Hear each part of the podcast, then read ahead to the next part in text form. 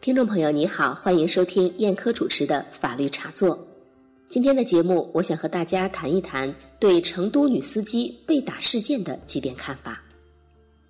五月三号十四点十分，在成都交子立交桥附近，开 Polo 车的男司机张某认为女司机卢某驾驶的现代车变道，阻碍了他正常行驶，在交子立交桥下。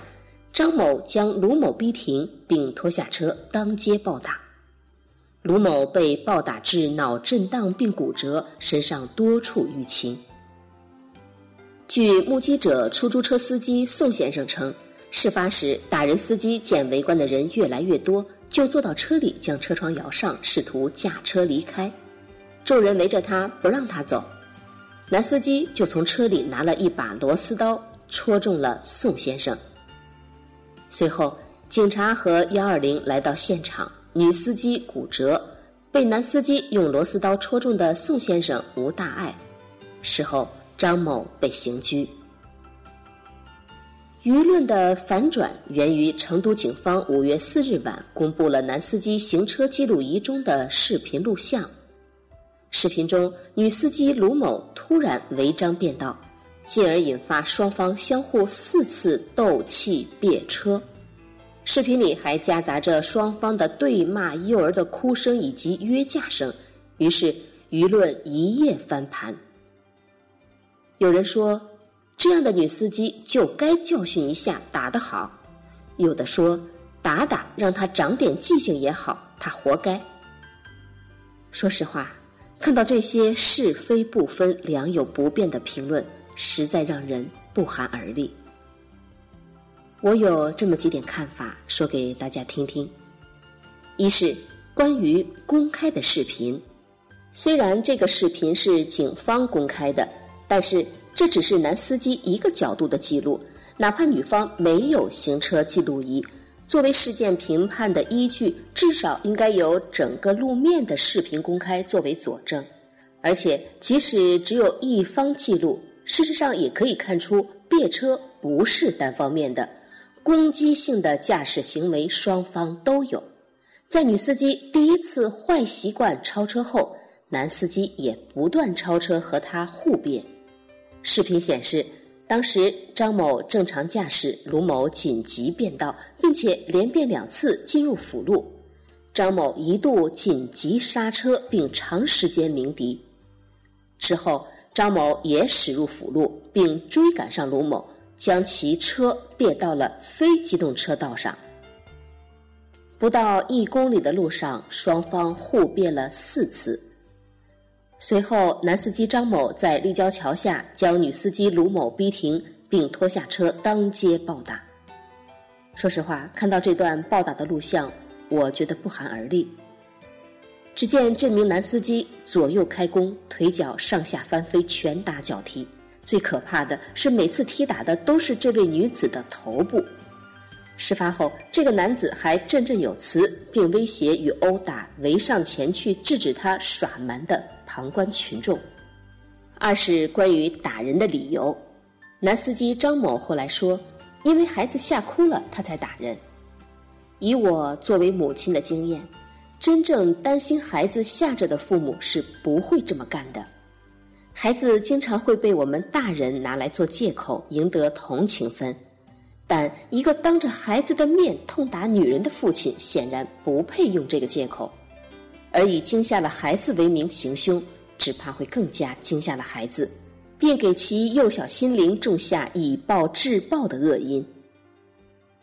三是。关于旁观者为打人男司机叫好的行为，网上很大部分人认为，因为法律管不了，只好自己管，好像个个身怀绝技，一身武艺，生活里凡是不公平的事情，他都能够自己解决一样。说真的，也就是碰到单独的一个女人，如果男司机张某面对的是一个比他更人高马大的威猛男人，碰到车里有四个壮汉，试试看。他是否还敢如此猖狂呢？而对男司机打人叫好的人，其实生活里未必会打架，他们只是在对弱者的欺凌中意淫自己的胜利。他们习惯近距离情绪性的看问题，没有思考社会规则的习惯。成都这件事思考的逻辑，我觉得应该是这样的：如果路上的监控能够证实女司机的违章，那么该扣点扣点，该罚款罚款，这归交警管。如果你觉得女司机仅仅受到这样的处罚是不够的，作为公民，你完全可以提出建议。类似这样的行为，建议用危害公共安全罪来处罚。我觉得。这些为男司机暴打女司机叫好的人，他们其实是同一拨人，藐视规范，恃强凌弱。四是关于该事件的疑点：被打女司机卢某的身份证、生活照等个人信息被网友公开，还有大量未经证实的车辆违章信息和开房记录，但是。连劝架的路人都敢扎伤的男司机，到目前为止，我们只知道他叫张某，他到底是谁？五月九日凌晨，网民埃弗勒斯风在大陆的凯迪社区发帖称，列车事件中注意到男司机行车记录仪视频的四分四十四秒，男司机老婆给人打电话，喂，翁秘书，我们在那个桥底下。有个车子变了，我们。该帖子质疑：这个神秘的翁秘书是谁？为什么男司机老婆第一时间给这个翁秘书打电话？当然，也有网民表示，听了视频的声音是“翁秘书”这三个音，但不能确定是“翁秘书”这三个字。这里呢，也请懂四川话的朋友可以去听一听，分辨一下。还有网民质疑，男司机家的确很神秘，女司机被打，全家人都出来了，男司机被刑拘，家里一个人不出现，全部神秘失踪。以上是我个人对成都女司机被打事件的四点看法和质疑，欢迎听众朋友批评指正和交流探讨。下面我再从法律角度。对该事件中的各种行为进行解析。首先，我们来看一看女司机的开车行为如何界定。女司机卢某在多条机动车道上变更车道，没有确保后面车辆的正常行驶，涉嫌触犯了《道路交通安全法实施条例》第五十四条第二款的规定，对没有造成交通事故的，以行政违法处理。如果造成交通事故，则会受到相关的民事或刑事处罚。据成都警方五月五日称，卢某将面临罚款一百元、记三分的行政处罚，因为在该事件中，双方行车纠纷并未造成交通事故。刚才说的是女司机的开车行为如何界定，下面我们再来看一看男司机暴打女司机的行为如何界定。男司机暴打女司机，致其多处骨折的行为，可能涉嫌触犯了刑法的寻衅滋事罪。按规定，可以处五年以下有期徒刑、拘役或者被管制。同时，如果女司机卢某针对男司机张某提出民事索赔，女司机卢某的违法变道不会导致自己的民事赔偿降低。